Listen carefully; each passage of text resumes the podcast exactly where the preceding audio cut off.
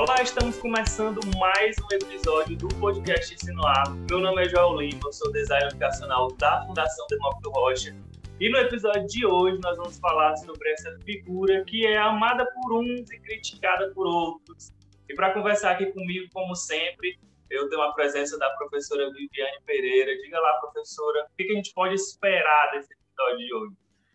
Olá, Joel. Para mim é um prazer mais uma vez de estar aqui com você, conversando sobre educação. E hoje o tema, para mim, né, maravilhoso. Paulo Freire tem uma, uma, parte muito marcante na minha formação. Eu tive a oportunidade de escutá-lo em 1996, justamente quando eu entrei na faculdade de pedagogia. Então, tipo assim, ele me contou qual é o segredo nesse dia da educação, né? Que é justamente o amor. E aí, a partir disso, comecei a ler seus livros, e aí sou muito suspeita, porque admiro demais não só a pessoa, Paulo Freire, mas o educador. E eu acho que é isso que a gente vai falar um pouquinho com a presença, né? Você já vai daqui a pouco passar a palavra para ela, da professora Eliane Deise, que para mim também é uma grande alegria de estar dividindo esse papo hoje com ela. Como a professora Viviane já adiantou aí, nossa convidada de hoje é a professora Eliane Deise eu queria agradecer e já pedir para que você se apresentasse quem é a professora Eliane Davis. Ok, vamos lá. É um prazer muito grande para mim estar aqui, né, podendo conversar um pouco com vocês sobre Paulo Freire, que teve assim uma parte marcante na minha vida. Assim, eu mudei completamente, deu uma guinada, na, não só na, na minha vida né, pessoal, podendo ter esse contato mais próximo com ele, que já era muito anterior ao que aconteceu nessa época, porque a primeiro, o primeiro contato que eu tive com Paulo Freire, com as ideias de Paulo Freire, eu tinha de, de 17, 18 anos por aí, porque eu tive uma professora que no Colégio das Salesianas, que era freira pernambucana e era amiga de Paulo Freire. Olha então, ela só falava nele, eu não sabia nem quem era tal figura, né? era muito jovem, mas foi numa época que estava havendo as campanhas de alfabetização e ela nos preparou para entrar no, no, Programa Nacional de Alfabetização que ia ser desenvolvido no Brasil quando ocorreu o golpe militar. Então, a gente foi preparado na abordagem, na metodologia que a gente chamava na época, né? mas também na abordagem de Paulo Freire, mas não pudemos executar porque houve o golpe militar e aí Paulo Freire foi para o exílio e as ideias deles ficaram abafadas. Só retomei depois na faculdade, isso aí eu estava ainda no curso normal, né? no pedagógico, no ensino médio. Então, aí na faculdade, sim, aí eu retomei e pude, assim, ter várias experiências né, baseadas nessa perspectiva freiriana. A primeira, assim, de maior destaque foi no município de Capuí, porque eles resolveram né, trabalhar a educação de adultos, que se chamava na época né, assim, com a, a metodologia né, de Paulo Freire e, e abordagem. Eu não gosto de dizer metodologia, não, vou dizer só abordagem, da agora para frente, porque não é só uma metodologia. E daí eu fui né, para trabalhar com eles e levei as alunas da faculdade, alguns professores, e nós, de fato, fizemos assim uma revolução nesse município, porque todas as áreas de conteúdo para o curso normal, que chamava na época, né, o pedagógico, foram sendo trabalhadas por professores da faculdade que estavam envolvidos no projeto que a gente tinha de educação popular. Então, desde essa época, né, há muito tempo, é, é, que eu já venho trabalhando com Paulo Freire, né, assumi disciplina na faculdade, sobre isso, inicialmente na graduação, depois na pós-graduação, e assim tem sido o norteador né, na minha vida profissional. Bom, eu já tinha estudado Paulo Freire, sido influenciada pelas ideias dessa freira pernambucana quando eu estava fazendo o curso normal pedagógico, né? Então aquilo já estava muito latente em mim e eu tentava trazer para a vida, porque de fato né? Naquela época, as coisas eram trabalhadas na vida da gente, na família, com o próprio namorado, né? que hoje é um freiriano também, que é meu marido, eram muito autoritárias. E eu, eu não tinha como reagir diretamente àquilo, embora eu fosse um pouco rebelde, mas eu era uma rebelde mansa, Então, eu preferi trabalhando na, na base, na subversão né, daqueles conceitos autoritários, aquelas ideias, e comecei a introduzir as ideias de Paulo Freire na minha vida e em todos os setores da minha vida. Então, começando por essa concepção da educação bancária, né, que Paulo Freire diz que torna as pessoas menos humanas, né, é aquela educação que a gente assim que dominou muito tempo a educação brasileira, mas eu não posso dizer que não existe mais. Né? Não posso dizer isso, porque apesar da gente ter trabalhado muito isso, a gente trabalhou fortemente na educação de adultos, depois a gente, assim, a parte, porque era a margem da escola, depois a gente trouxe a pedagogia freiriana para dentro da escola, mas houve muita reação, né? mas mesmo assim, algumas pessoas mais sensíveis, né? elas foram aderindo né?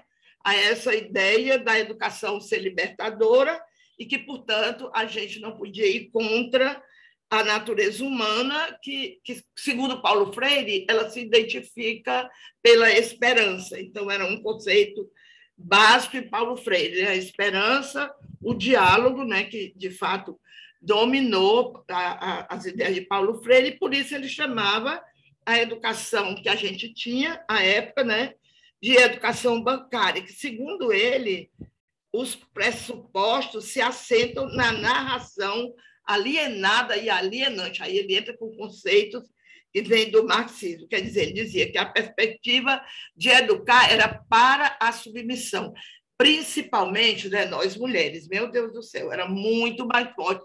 Eu vivi muito isso. Embora eu tenha Sem falar, professora, que na época tinha aquela questão das indústrias, e aí ficou aquela educação mesmo, Sim. né? Porque nas indústrias o que aconteceu? Resolveram as indústrias, porque para ter abatimento dos impostos, uhum. elas resolveram ter classes. Vixe, Maria, eu tive várias alunas, inclusive que hoje são professoras da faculdade. Sim. Resolveram fazer classes de alfabetização de adultos e como uma delas foi a Jaqueline Rabelo, que é professora sim, da faculdade.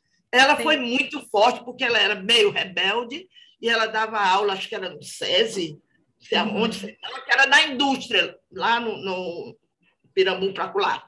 Uhum. E ela resolveu ficar pé né, na pedagogia libertadora, no diálogo, uhum. e aí foi muito forte, a gente pôde trabalhar isso. Depois veio a experiência de Capuí, né, que Capuí mudou totalmente a, a, o rumo da educação e nós entramos em bloco. Primeiro começamos com a alfabetização de adultos, depois entramos em bloco com as outras áreas da Faculdade de Educação, tentando assim minimizar ou a gente queria é, é, exterminar essa concepção da educação bancária. O idealismo era muito grande, mas Sim. não é fácil, né? E nem não, foi. Não.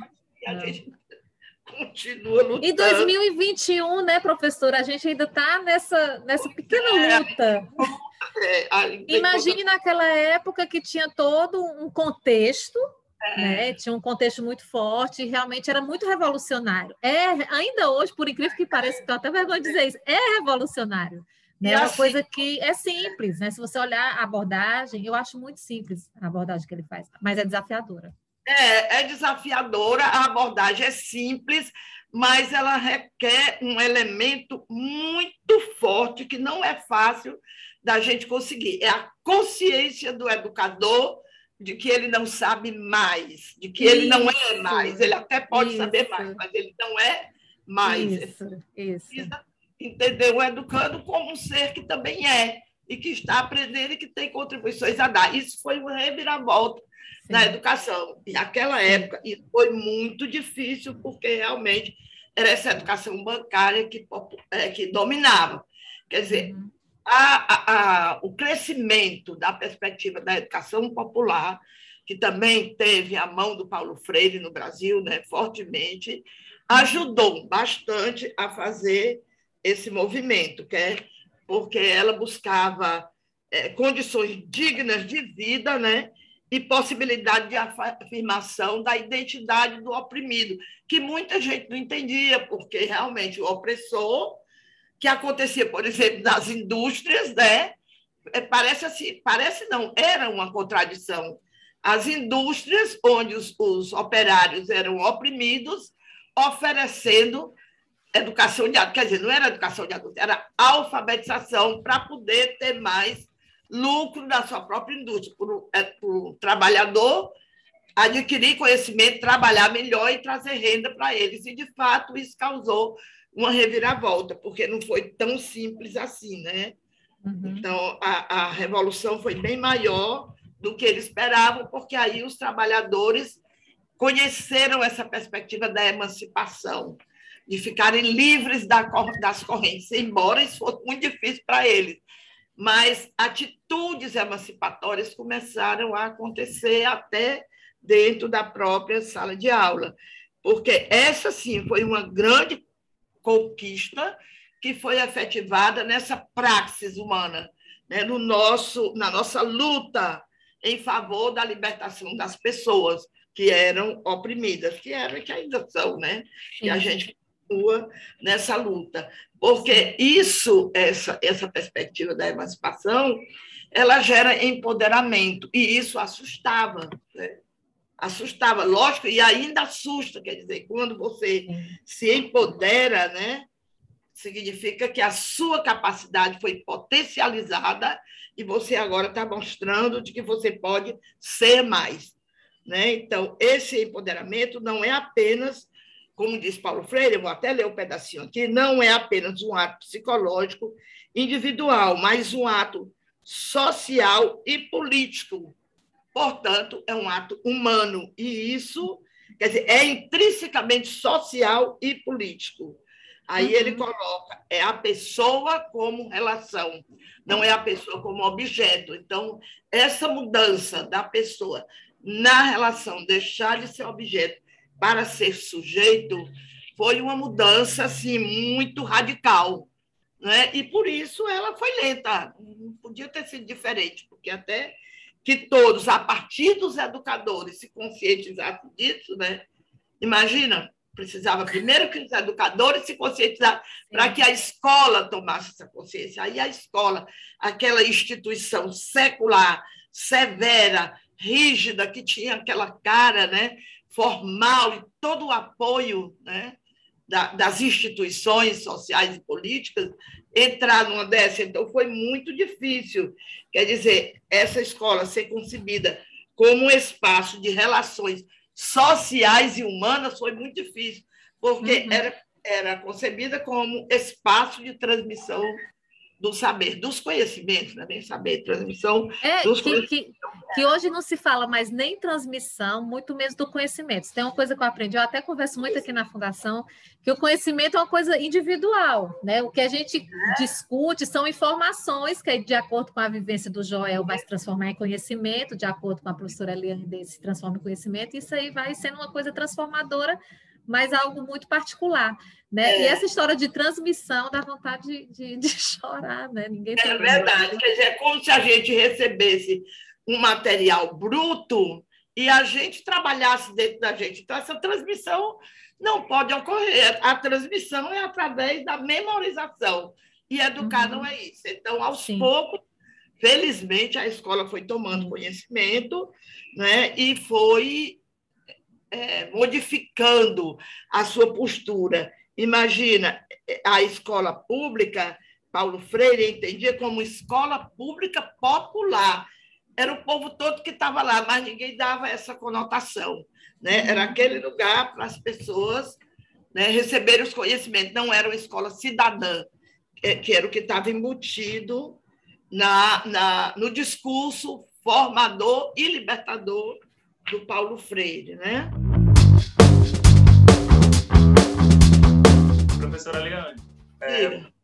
Você falou sobre a parte da alfabetização, né, dessas uhum. escolas de alfabetização. E Paulo Freire ele tinha uma proposta para como seria essa alfabetização. Né? Você pode tocar um pouquinho nesse ponto específico? Posso. Pronto. É, eu, eu disse né, que eu estava fazendo curso normal, pedagógico, e nós fomos treinados, porque era assim que se dizia, no método Paulo Freire. Então, claro, o que é que Paulo Freire tinha à época? A educação, à época, ela, ela acontecia através do conhecimento transmitido. Aí, o que é que Paulo Freire fez? Pegou a palavra e começou a trabalhar né, dentro da pedagogia do oprimido com as palavras. Então, o que foi a primeira grande inovação que Paulo Freire trouxe? As palavras geradoras. Uhum. Porque ele dizia: nós não podemos educar todo mundo em todo lugar através das mesmas palavras. Nós Gente, temos... isso é de uma beleza. Ave Maria, isso é lindo demais.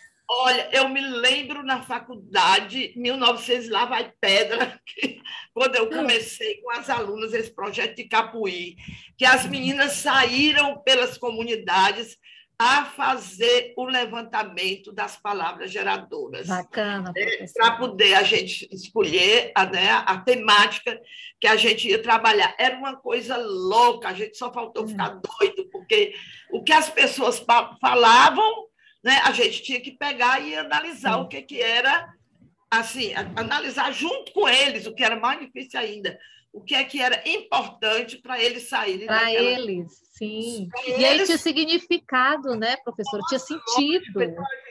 A gente tinha que ter uma leitura muito sensível, a gente não estava preparado para isso.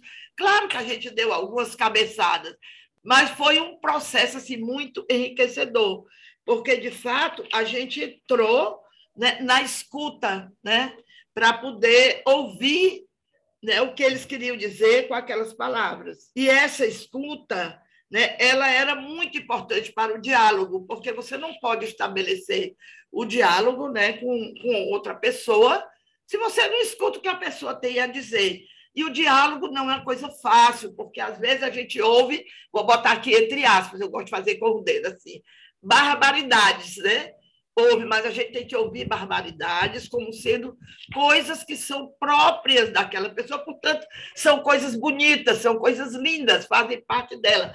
A gente só tem que buscar entender para poder ela compreender que aquilo que está soando como barbaridade pode ser transformado para que a repercussão na sociedade seja uma repercussão positiva no grupo social em que a pessoa convive, né? Portanto, saber escutar é o ponto de partida para a prática da liberdade, como dizia Paulo Freire lá nas, nos seus escritos, né? E, e, a outra coisa que ele, que ele coloca é a esperança. Então, a gente, ele dizia até assim, a gente precisa esperançar, né? porque essa é uma necessidade própria do ser humano, a gente esperar, cuidar que essa esperança não se desvie da realidade das pessoas, né? para que a gente possa realmente trabalhar junto com elas. Ora, você fazer isso no nível assim mais formal, de Estado, né, de instituição, é muito difícil, porque como que as escolas estaduais vão incorporar uma concepção dessa que é revolucionária? Então, foi um processo muito longo e que, e que trabalhava assim em cima de uma ética né, que era muito própria do Paulo Freire, era de respeito às pessoas. Né? Ele diz que, que o pensamento dele era permeado por um permanente rigor ético em defesa da dignidade humana. Então, ele, quando via as pessoas subalternas, submissas, ele sentia que aquela dignidade estava sendo ameaçada. Então, trabalhar com isso não foi fácil, né? foi um trabalho bastante lento. Então, meu primeiro contato assim, com as ideias do Paulo Freire surgiu dessa experiência, né, lá nos meus 17 anos, mais ou menos 18 por aí. E depois tudo isso foi retomado, a gente vive todo aquele golpe militar, tudo silenciado, foi retomado quando a gente entra na perspectiva do, traba do trabalho com a educação popular. Aí sim, aí nessa época eu estava lá em São Paulo, morava em São Paulo, trabalhava na Metodista de Piracicaba e o Paulo Freire dava assessoria ao nosso projeto que chamava Projeto Periferia. Então, todo mês ele ia lá, duas vezes por mês, ele ia quinzenalmente, tinha uma conversa com os professores da chamada academia, né? Eu dava aula lá, mas o meu trabalho mais pesado, mais assim que me enriqueceu bastante foi nesse projeto que a gente tinha periferia, junto com as classes populares, porque foi exatamente na época das greves do ABC que os trabalhadores da indústria estavam se revoltando e se organizando, e várias vezes Lula foi lá, assim, de chinela, cabeludão, barbudão, fazer conferência que enchia o auditório da universidade falando errado, porque ele estava lá no meio da luta do ABC, a gente estava em São Paulo, e o ABC foi, e era indústria, uma zona, região industrial, onde eu morava, e tinha essa universidade, né, que o, o reitor era um revolucionário, então ele foi disseminar as ideias da luta dos operários, né, e com isso nos ajudar nesse trabalho de educação popular que tinha assessoria de Paulo Freire, que estava ali do lado, em Campinas. Então, realmente. Professora, então, assim, é como, a, minha, a minha leitura, que é como se vocês estivessem num coração pulsante, né? Porque quando a senhora fala de São Paulo, dessa, dessa, do contexto da época, mas também a região em que a senhora estava fazendo esse trabalho, é como se fosse um, um, um laboratório, um observatório misturado com um laboratório gigantesco. Porque, é, é, e aí, para mim faz muito sentido agora as coisas, né? Porque é, quando ele, ele, ele faz esse trabalho e tem esse, essa equipe, esse grupo, né, melhor dizendo, esse grupo, um reitor revolucionário, um público para fazer acontecer, então, e eu acho que também o momento estava né, bem quente, e aí agora faz muito sentido para mim escutar, porque não era apenas uma ideia, né? Existe uma prática muito forte é, né, nesse trabalho que vocês fizeram. Porque quando ele volta do exílio, que ele vai para Campinas, ele, ele constitui uma equipe enorme. Eu não me lembro do nome de todo mundo, mas eu me lembro bem da Ana Maria Saúl, né, que estava ali do lado dele, ela era professora com ele na faculdade de educação né, da PUC. Então, a Ana Maria Saúl, eu me lembro demais, e, e várias outras pessoas e lá na minha faculdade tinha uns economistas marxistas que adoraram a ideia né? e começaram a fazer um trabalho conosco, que éramos da escolinha da, de educação popular que o reitor implantou na periferia da cidade. Então, era um projeto ligado à universidade, que chamava Projeto Periferia, e onde os adultos. Primeiro, ele começou com a escolinha várias escolinhas, era pré-escola que chamava na época. E aí ele começou a trabalhar conosco a ideia de fazer uma escola de alfabetização de adultos. E dessa escola de alfabetização de adultos saiu toda uma participação das mães e dos pais, que eram operários né, da indústria, é, para dentro da escola formal que a gente tinha. Então, a primeira coisa que se modificou foi a nossa pré-escola, a gente passou a ter participação das mães, né? porque uma professora pegava 25 alunos para trabalhar numa pré-escola, pense aí como era, era pesado. Então, as mães vinham e se inseriram na, na formação, a gente fez uma formação para as mães, foi a coisa mais linda, porque quando a gente fazia reunião, que chamava na época pais e mestres, né? A gente fazia os nossos encontros só com as mães. Mas quando as mães começaram a se fortalecer e passaram a participar no auditório, o auditório enchia de pais e mestres, né? Todo mundo queria ir, aí vinha gente das outras escolas. Foi um trabalho realmente revolucionário que esse reitor era Elias Bonventura que ele se chamava, que eu preciso dizer porque em respeito, porque realmente ele foi assim um inovador e segurou a barra, né? Ele era politicamente respaldado, é claro, né? E aí ele segurou a barra. E como a gente tinha muito marxista na, na universidade, entendeu? Eles ajudaram ao projeto Periferia crescer, porque a coordenadora do projeto Periferia, o marido dela era professor da universidade. Então, ela trazia assim, olha, no piscar de olhos. E a gente começou a fazer essa, essa formação, né? E foi crescendo assim nessa experiência, experiência assim concreta, refletindo junto com a, a, as, as pessoas, com as comunidades da comunidade, para a gente poder organizar o conteúdo programático que a gente ia trabalhar naquela pré-escola. Imagina só, Então, não tinha mais que estar trabalhando. Eu me lembro que a gente tinha uma pedagoga, que era, ela era até da, da PUC, que ela se preocupava muito, como era que a gente chamava na época, meu Deus, esqueci até o nome, que era assim, os conceitos prévios que as crianças tinham que ter para poder ser alfabetizadas. Então, a gente já trabalhava aquilo com a rigidez danada. Espaço, tempo, lugar, não sei o quê, não sei o quê, tudo trabalhado teoricamente. E quando entra a perspectiva freiriana, acaba com tudo isso e a gente passa a trabalhar de outra forma, encontros com, mãe, com as mães. Eu me lembro que eu saía com as professoras da pré-escola, porque a gente não tinha o apoio do financeiro da universidade, a gente saía de loja em loja pedindo materiais para a gente poder trabalhar com as crianças.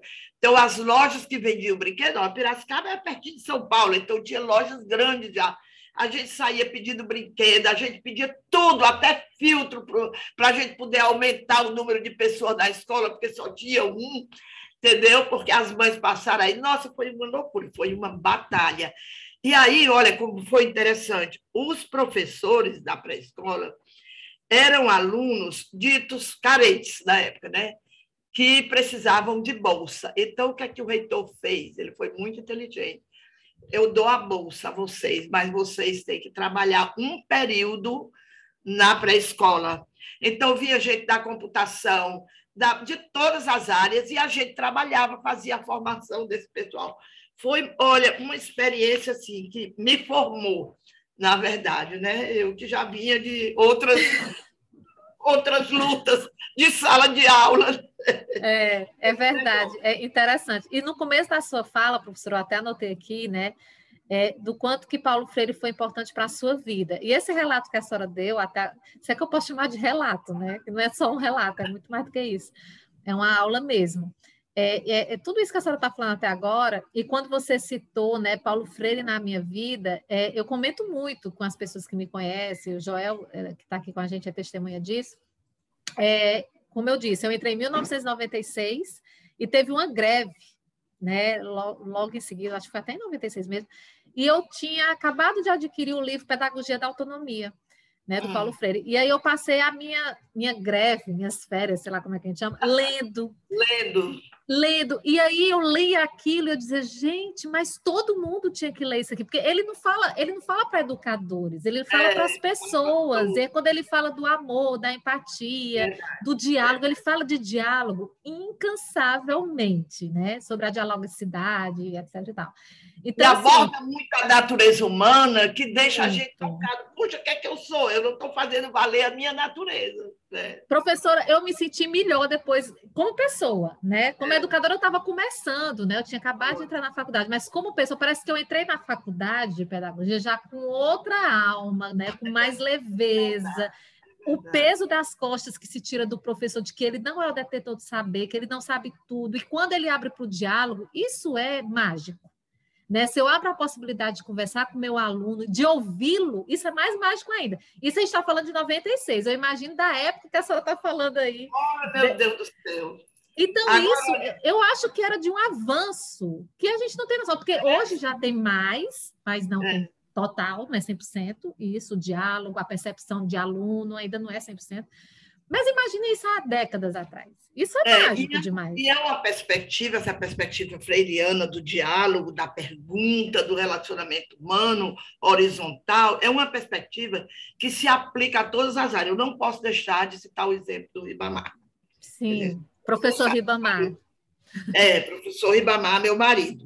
Isso. Antes de ser professor Ribamar. Trabalhava, nós, morava, é, nós morávamos em Minas Gerais e ele trabalhava na cana-de-açúcar, numa, numa usina, não, eram duas usinas. Quem conhece a história da cana-de-açúcar do Brasil, e eu que vivi em Minas Gerais, era assim: o top do top do top uhum. da sociedade mineira era dona de engenho, né? Uhum. no engenho, chama em Pernambuco. Tinha, era, tinha as fazendas de cana-de-açúcar. Depois eu fui para Pernambuco também, os engenhos de Pernambuco é, é, também. Eu já Aí, foi a referência, professora. Eu só lhe conhecia no Ceará e também em Londres, quando vocês moraram lá, que o professor Ribamar contava as histórias de lá. Mas agora eu estou chocada. A senhora passou pelo mapa do Brasil todinho. É Nossa, é eu falei cinco estados do Brasil, menina. Que é isso? Então, aí veja bem. Aí o Ribamar trabalhava nessa usina. E eu estava uma época sem dar aula, sem fazer nada. Eu disse, Ribamar, eu vou por dia. Ele fazia de tanto eu vou contigo. Eu ia o dia de campo. Eu comecei a assistir no dia de campo. Eu só observando. Ele juntava os agricultores, fazia aquela roda, tome, fale, tome exemplo, tome experiência. Aí levava lá na plantação, não sei o que, voltava. Aí eu comecei, Ribamar, é o seguinte, eu estou vendo que esse povo aí da, da, da cana-de-açúcar é um pessoal sofrido, né? Rapaz, olha, pois eu estou lendo esse livro aqui que eu já tinha lido de frente para diante, Pedagogia do Oprimido, Ribamar, eu estou considerando que esse povo aí é oprimido. Começa a ler aqui. Aí eu dei. Ele chegava morto de cansado, comia e eu já dava o livro. Ele se deitava, dormia com o livro aqui no peito. Quando é outro come... alimento, né? Que é outro alimento. Pelo amor de Deus, quando ele começou a ver as coisas que Paulo Freire dizia, Puxa vida, isso é verdade, esse povo é oprimido. Mas o que é que a gente faz? Na usina tudo autoritária, aí ele não sabia como fazer, Aí ele disse: é realmente esse povo é objeto. Mas o que é que eu faço? Eu disse: Mamá promove umas coisas, uns encontros. Aí ele inventou de fazer, junto ao dia de campo, que ia dar instruções para o povo trabalhar na cana-de-açúcar, ele chamava um sanfoneiro, chamava um monte de gente para fazer o forró, e depois da visita do campo fazia o forró. Você não pode imaginar como esse forró influenciou a vida desse povo, porque aí eles ficavam contentes. Olha, um forró, dois forró, era forró em todas as fazendas, o povo ia, aí via gente de longe, forró no lugar, via gente de todo lugar. Aí é, era uma forma que ele achava que dava para ir aliviar, aliviando o povo. E era mesmo. Porque aí, sabe o que foi que começou a acontecer? A minha empregada estava na fila do INSS da cidade, aí ouviu uma pessoa dizendo, ah, tá, chegou em casa, olha, Dona Eliane, o povo chegou aqui falando do seu Ribamar, que a senhora não imagina. Disse que ele bota todo mundo para trabalhar, porque as mulheres eram assediadas na cana-de-açúcar. E ele começou a fiscalizar isso, entendeu? Sim. Aí bota todo mundo para trabalhar, mas o povo diz que ele bota as mulheres também e os homens não gostam. Oh. falando, as mulheres dizendo, olha, agora eu posso fazer meu trabalho, não tem ninguém em cima de mim. Ela chegava me contando. Quer dizer, teve uma repercussão enorme naquela localidade. Aí nós voltamos lá agora, há pouco tempo, há pouco tempo mesmo, tem uns três anos, aí um, um amigo nosso que trabalhou com o Ribamar, disse, Ribamar, eu vou te mostrar aqui uma coisa. Aí levou para o canavial, você sabe como é o nome dessa cana? É Ribamar. Mentira, professora. Uma de cana, que foi uma cana que ele tinha trabalhado lá, ele chorou de emoção. Oh. Porque quando a gente saiu daquele lugar, ele é ameaçado de morte, gente. Sim, Os sim. meninos, eu ia para a escola, eu não ia nem no meu carro mais, eu ia num táxi, e o taxista vinha com uma pessoa dentro, um capanga, para deixar os meninos na escola. Foi horrível ele ameaçado de morte. Sofreu para você ver, viu? Cada Aí, história. Depois, trabalho foi começando a vingar, aí as próprias pessoas que eram beneficiadas, sabe, começaram a mudar essa perspectiva. Aí pronto, né? Foi outra coisa. Então, realmente, essa coisa da, da, da perspectiva freiriana da educação e do relacionamento humano é muito uhum. forte, porque trabalha a consciência das pessoas do seu próprio eu, de quem eu sou nesse mundo, né? que contribuição eu dou para esse mundo. E isso empodera as pessoas, não tem como. Eu queria só uma, é, puxar aqui um assunto que não estava programado, que é mais o das curiosidades. Eu, eu percebi que vocês duas tiveram contatos pessoais com Paulo Freire. E aí eu queria que vocês, não sei aí, né, pegando aí na memória de vocês, é, alguma situação que vocês tiveram com ele mesmo, a pessoa do Paulo Freire, que foi assim marcante para vocês. Ah, eu encontrei ele na data tal e foi assim, assim, assim. Eu sei que a professora Viviane deu até uma foto com ele, né? Eu que... que eu carrego para todo canto.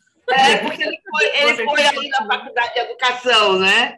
Eu é, já estava é, é, mas quando eu encontrei com ele, professor, foi no centro de eventos, né? Não, centro de convenções, que chamava na época na Feira do Livro. Encontrei ah, com ele lá. Legal. Pois é, mas ele teve na faculdade também. Sim, Agora, para você ver, eu não tenho nenhuma foto com ele particularmente. Porque naquela época ninguém tinha máquina fotográfica, não existia Muito celular. menos celular. É. Tinha máquina fotográfica, eu tirava foto dos meus filhos, eu contratava um fotógrafo para tirar foto sim. das crianças. Sim. Aí eu não tenho, eu tenho algumas fotos assim, gerais. Mas era ah. assim, eu vou contar uma experiência que foi muito marcante para mim. Uhum. Nessa universidade onde eu trabalhava, né, Metodista de Piracicaba. Paulo Freire passou aí quinzenalmente com a gente. E numa das primeiras reuniões, foi todo mundo que a gente chamava da academia, todos os professores, tudo, a sala ficou cheia de gente. Começa que ele mandou logo fazer o círculo. Né? Três uhum. círculos, ninguém queria sair do lugar, ele não, vai fazendo um círculo dentro do outro, um círculo dentro do outro e todo mundo estava assim. E nós trabalhávamos com as favelas nessa, nesse município. Nós, desse projeto Periferia, né, na Projeto Periferia. E convidamos os favelados, os presidentes das associações, os secretários, e quem quisesse vir. Encheu o auditório, a sala. Foi numa sala que assim, não fizeram no auditório porque não acreditaram. Aí o que aconteceu? Estava aquela roda e Paulo Freire disse: Pronto, eu estou aqui para atender ao chamado de vocês. Digam o que vocês querem. Digam o que é que eu vou falar. Corajoso, isso, hein? Olha, isso me marcou tanto Sim. que você não pode imaginar. Foi um silêncio, sabe aquele silêncio, quando você está numa multidão e o silêncio começa a incomodar, e você Sim. tem vontade de falar e não sabe o que dizer, porque sabe que tem um monte de gente ali querendo lhe matar né? porque o povo da academia não acreditava muito. Uhum. Foi horrível. Aí quem quebrou o silêncio, Paulo Freire sentado, lá na frente de uma carteirinha de aluno, com os braços assim, as pernas cruzadas e esperando, esperando, e olhar. E ele passava o olho na roda. Não disse nada por um tempão que o silêncio começou a mexer com todo mundo. Aí o presidente da Associação dos Favelados abriu a fala. Minha gente, olha, foi um negócio, sabe? Aí ele começou a falar da opressão, nas palavras dele, né? Que eles Sim, viviam Sim. como favelados. Aí começou a contar a experiência deles, porque naquela época não tinha negócio de favela organizada, não, era o povo tudo amontoado. Era São Paulo ainda, né? Veja Sim. bem, não tinha ainda, estava começando o movimento de favela. Eu sei que quando ele começou a, favela, a falar, foi um negócio. Paulo Freire deixou, deixou. Quando ele terminou, Paulo Freire trouxe a fala dele para cada um dos professores que estava ali. Trouxe para nós, quer dizer, essa coisa do não diálogo, dessa barreira que a gente cria com o nosso educando, com as pessoas simples, que a gente não dá possibilidade de diálogo. Nossa, foi uma coisa. Esse evento me marcou assim para o resto da vida. E como ele estava sempre lá, houve muitos, muitos outros. Ele sempre tinha, depois de ter essa reunião com a universidade toda, ele tinha uma reunião na mesa, na nossa mesa, do projeto Periferia, e aí ele dava orientações sobre o processo mesmo que a gente estava uhum. desenvolvendo de alfabetização, mas também de estímulo à organização do povo. Olha, eu sei que desde pouco tempo todas as favelas daquele município já tinham a sua associação, brigaram por uma sede que a universidade acabou tendo que conseguir para eles, e o, os bairros estavam todos organizados, pressionando a prefeitura. Aí foi o tempo que a prefeitura do PT ganhou a uhum. eleição, né? Porque uhum. tinha todo esse povo da periferia com eles, aí mudou a vida daquele, daquele município completamente. Professora, foi quando ele foi secretário de Educação na época? Antes, antes dele foi ser antes, certo. Foi muito antes, quando ele foi secretário de Educação, eu já estava aqui, eu fui, eu já hum. estava aqui. Deixa eu ver. Não, eu sei que eu fui a São Paulo, quando ele era secretário, já que eu trouxe todo o material para minhas turmas uhum. lá. Trouxe todo uhum. o material que tinha lá. Eu fui lá, na secretaria dele, peguei todo o material. Uhum. e trouxe para cá. Eu já estava aqui quando ele foi secretário da Educação. Né? Mas foi é. uma experiência assim, riquíssima, realmente. É, no meu caso, Joel e professora Eliane, é, é, assim, eu, tive, eu tive dois momentos com ele, né? na Câmara dos Deputados, na, perdão, na Assembleia Legislativa, e nesse dia no centro de, de, de convenções, eu estou trocando o nome do centro de convenções. Mas assim, o que é que me marca, né? Me marcou na época e ainda hoje é bem marcante para mim. É a simplicidade na qual ele se comunica, sabe? E aí ele não entra em contradição do que ele fala, né? Ele fala tanto do diálogo, tanto da, da base, né? Da importância de chegar para essas pessoas e ele faz isso na prática, né? Então, você escutar os livros nem tanto, mas eu também acho super simples a leitura do Paulo Freire mas a fala dele é de uma simplicidade. Tem vários vídeos no YouTube, até inclusive bem longos, né? E você escutá-lo é de um alcance, né? De uma acessibilidade para quem está ouvindo, é muito grande. Isso para mim é muito marcante, né? É, é, e eu acho isso importante para a gente que passa pela universidade, faz uma graduação, uma pós-graduação, e, e, se enche de, de, conceitos e teorias e linguagens novas, e aí a gente vai se distanciando dessa base. Né? É. E aí eu tenho sempre isso muito gravado na minha cabeça, né? Eu posso ser quem eu for, eu posso chegar onde eu chegar, mas eu não posso deixar, eu não posso me distanciar de quem eu quero chegar, né? De quem eu quero alcançar. Então, isso para mim é muito marcante na, na, na, nos pontos do Paulo Freire, em tudo que eu já ouvi e já li sobre ele. No meu caso, com a obra de Paulo Freire, eu considero que eu comecei minhas leituras como educador é, muito tardias né? Uhum. E aí, só que quando eu fui começar minhas leituras, eu via muito assim, distante na universidade, falar de Paulo Freire, já sabia muita coisa dele só de, de, de aulas, palestras e tal, mas nunca tinha me debruçado mesmo de sair lendo os livros dele. E aí eu perguntei a algumas pessoas, e aí eu começo por onde? Porque tem muito livro aqui. Qual é o primeiro? Eu começo por onde? E algumas pessoas me, me indicaram a começar pelo livro da Pedagogia da Autonomia, né? E aí eu fui, comprei, e eu fiquei com esse, sentimento que a professora Viviane falou é, um pouco antes aí na, sua, na fala dela, né? Que era é, que quando eu comecei a ler, e aí eu fiquei tipo, meio viciado mesmo, porque era tudo aquilo que eu acreditava, e mais bem mais do que eu acreditava também, mas ele, ele começou a falar, né, e eu começava lendo aquilo ali, exatamente aquilo que eu acreditava, e muitos pontos que resolvia alguns embates meu com meu com a questão do, do, da prática mesmo educacional, uma prática mesmo dentro da sala de aula. Quando ele fala do diálogo, trazer o aluno como protagonista, enfim, é, é, considerar como os conhecimentos prévios do aluno e não só ficar passando informação, informação, informação, enfim. É, isso me encantou muito e eu queria que todo mundo lesse aquilo. Foi exatamente o sentimento que a professora Viviane teve. Porque o Pedagogia da Autonomia, ele faz uma releitura do Pedagogia do Oprimido. Uhum. E é muito bom, porque a Pedagogia do Oprimido, a leitura é difícil, não é Sim, fácil. Verdade. Né?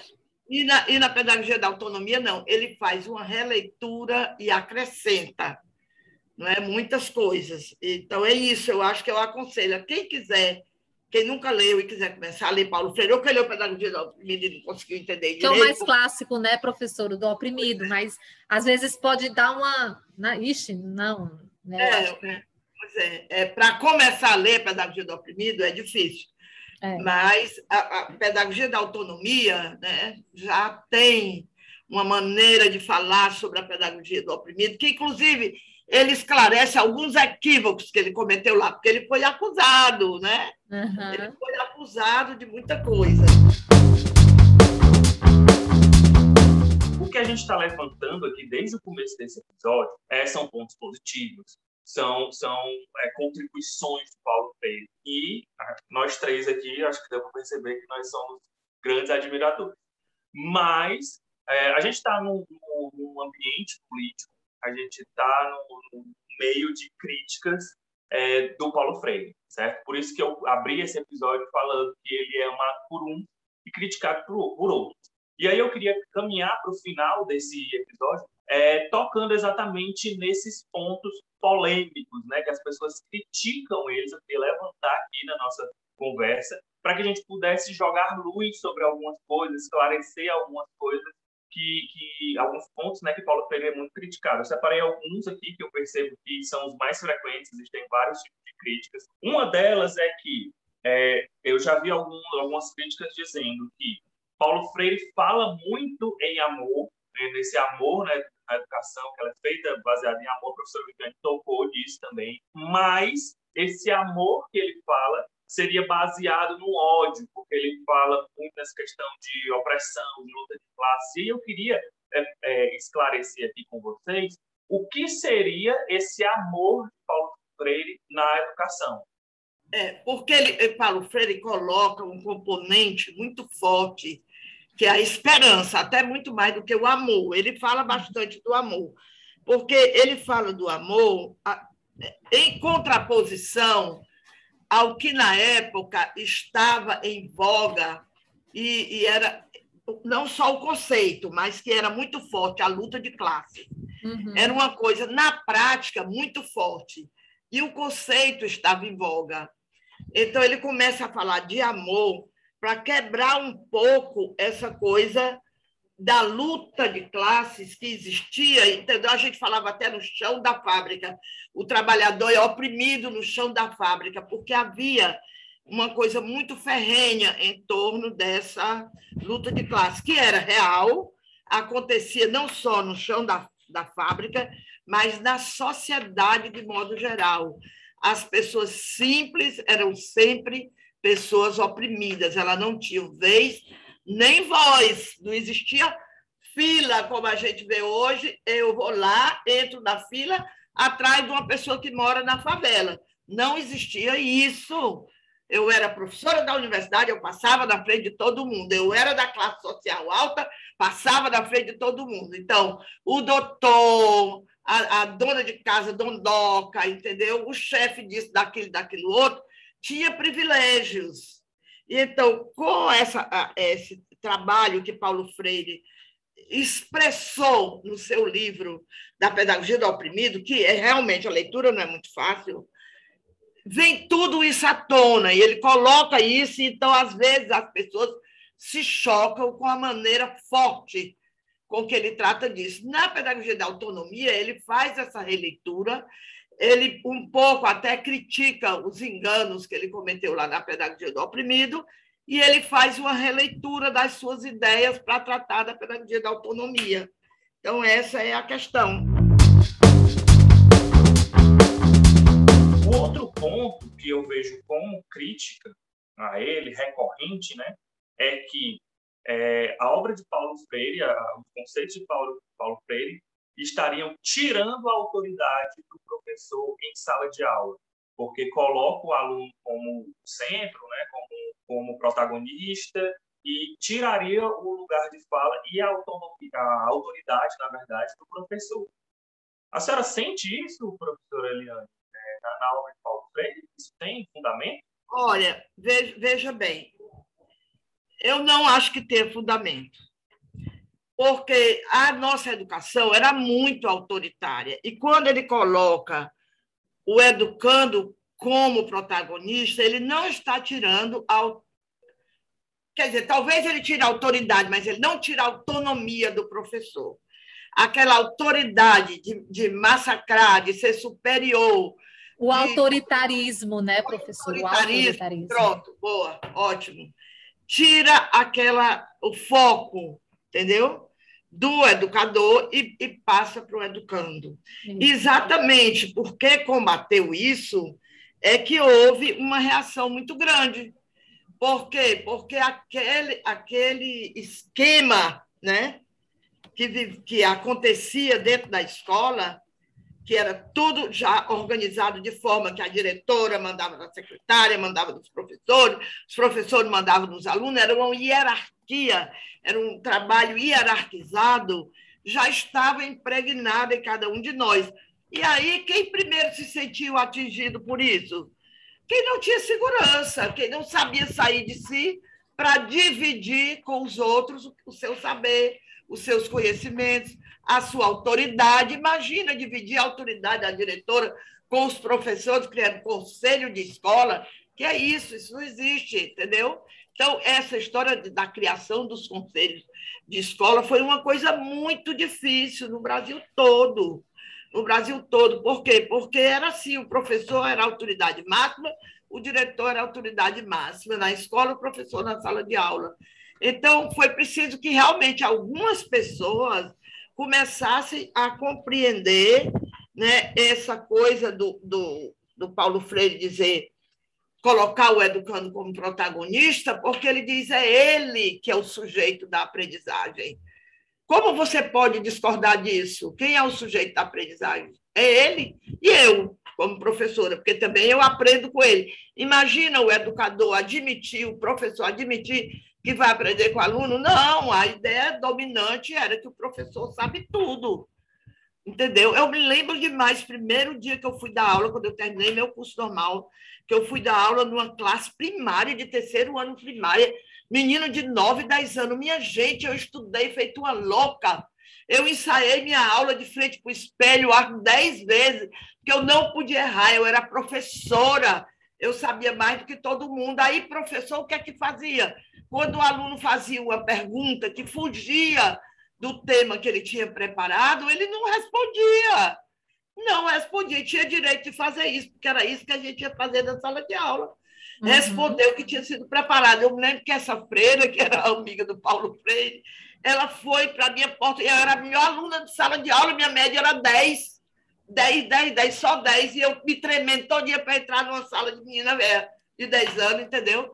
E ela ali do meu lado, não, você sabe, não pense que elas vão perguntar coisa que você não sabe, lide com elas com naturalidade. Mas ah, quem é que, que tira isso de você? Você vem da educação autoritária, entendeu? Eu isso. estudei no 7 de setembro, que quando o doutor Edilson batia o pé da porta, a gente se tremia todinha. Era assim naquela época. Ai, ai, professora. Quantos anos atrás? Eu já tenho mais de 70. Bote isso é. aí atrás. O doutor Edilson é. batia o pé. E eu, que era a primeira aluna de classe, eu não podia errar. Uma vez ele entrou, que ele entrava, batia onde ele bateu na minha carteira. Eu pensei que era comigo, meu Deus do céu, quase eu não era comigo, era para falar com a turma toda. Entendeu? Então, é, é horrível você sair. Aí, olha, essas experiências valeram para eu me abrir. Eu digo, não pode, o aluno não pode sentir o que eu sim, senti. Sim. Eu me senti oprimida, eu não podia dizer o que é que eu pensava, o que é que eu queria. Eu tinha que sim. fazer sete, senão eu não tirava dez. Eu queria tirar sim. dez, entendeu? Sim. Quer dizer, é uma loucura. Você precisa ter isso no corpo, né? na sua pele, para é. poder entender. Joel, eu, eu acho que quando se toca nesse ponto, que o professor perde a autoridade, né, com essa, essa abordagem, eu acho que é muito nesse sentido de que abre um espaço para o aluno, traz ele como protagonista do processo de aprendizagem, e isso choca as pessoas. Esse, esse exemplo que a professora Eliane deu é justamente uma coisa que, é assim, eu sou um pouco mais nova que ela, mas eu também sofri isso um pouco na minha escola, né? Que era uma, uma, escola de religiosa, de padre, bem convencional, década de 80. Então, assim, começo dos anos 90, era, era, era bem dessa forma mesmo que, que a gente vivia. Eu acho que tem muito dessa leitura, sabe? De dar muita autonomia para o aluno. Será que é isso que eles querem, né? Então, começa a colocar essas questões. E, é, e tem a questão só, só completar aqui, tem a, questão da insegurança que isso Sim. coloca no educador. Sim. Então, o educador tem medo do aluno falar uma coisa que ele não sabe, porque nós fomos formados desse jeito. Você não tem que ter medo do seu educando. Se você não sabe responder uma coisa diretamente, você tem como fazer isso. Né? Não, isso aqui eu não estou sabendo, vou lá, vou, entendeu? Quer dizer, é preciso realmente eu tenho um filho que é professor de inglês, dá esse exemplo aqui. Há muitos anos, desde 16 anos que ele é professor de inglês, mas ele não é formado em pedagogia. Ele uhum. formou em comércio exterior. Como foi alfabetizado em inglês, viveu 12 anos na Inglaterra, ele tem o inglês fluente, aí resolveu ser professor de inglês. Então, ele, ele disse que às vezes, ah, eu fico nervoso porque eu tô dando, ele está dando aula agora no Exército, uma turma de sargento. Ah, porque Eita. eles podem. Fabrício, você é o professor, você não tem. Você, quem sabe mais inglês do que você naquela sala? Ninguém. Você Isso. foi alfabetizado e é professor desde os 16 anos, ele já tem 30 e tanto. Então, uhum. não, tem que ter medo, não tem que ter medo porque sou sargento. Não, há 37, não, tem que ter não. Volte para Serem mais velhos, isso também não é para intimidar, né? Existe Pois é, não é para intimidar, porque sou mais velho, porque tem patente. Não, isso aí não, ele tem medo é das perguntas relativas à língua, porque tem uns que sabem um pouco mais, tem uns que não sabem nada. Aí eu digo, se Uhum. você não souber, você diz, ah, isso aqui eu não estou lembrado, não. Eu nem Mas sei. trago na próxima aula. Não tenha medo de fazer É, isso, faça com naturalidade, né? Infelizmente, já temos que caminhar para o nosso encerramento aqui do nosso episódio. Eu tinha aqui algumas coisas ainda preparadas, mas como o nosso tempo está estourado. Falei demais, né? Não, não, foi ótimo. demais. A gente está acostumado, professora. Ah, enfim, a gente está terminando aqui o nosso episódio, caminhando aqui para o final, né? Eu queria agradecer a participação da professora Viviane Pereira, da professora Eliane. É, a gente é, propôs esse episódio aí também em decorrência do, do centenário, né, de Paulo Freire, e, e eu acho que a gente conseguiu contribuir é, de alguma forma com essa temática, com os educadores que gostam dessa temática. Enfim, para as pessoas, até os críticos também de Paulo Freire, para também é, a gente lançou luz sobre algum, alguns conceitos, né, algum, algumas propostas de Paulo Freire. A gente só precisa encerrar por conta que já falei, né? Então, a gente não tem mais tempo.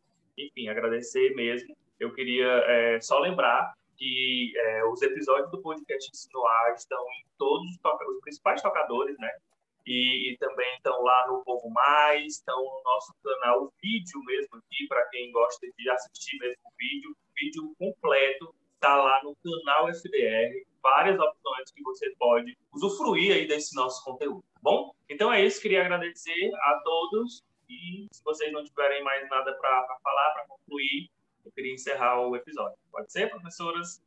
Pois não, tudo bem. Só tenho que agradecer essa oportunidade e assim, pedir desculpa porque eu falo demais, falo mesmo, então. Se precisar de ir para outras conversas, quando a gente voltar para o presencial, eu adoro, Sim. adoro conversar, Sim. adoro falar sobre essa experiência, porque foi muito importante na minha vida e pode contar comigo, tá? Maravilha, professora. Eu fico feliz demais da senhora ter aceito o convite. E é bacana é, essa observação quando a gente voltar no presencial, ter outros momentos, é, mesa redonda, uns bate-papos presenciais também são importantes para a gente poder trazer mais pessoas né, e conversar sobre esse assunto que é tão bacana. Obrigada, Joel. Obrigada, professora Eliane. Ah, obrigada a você. Tchau. Então é isso. Nós vamos ficando por aqui. Tchau, pessoal.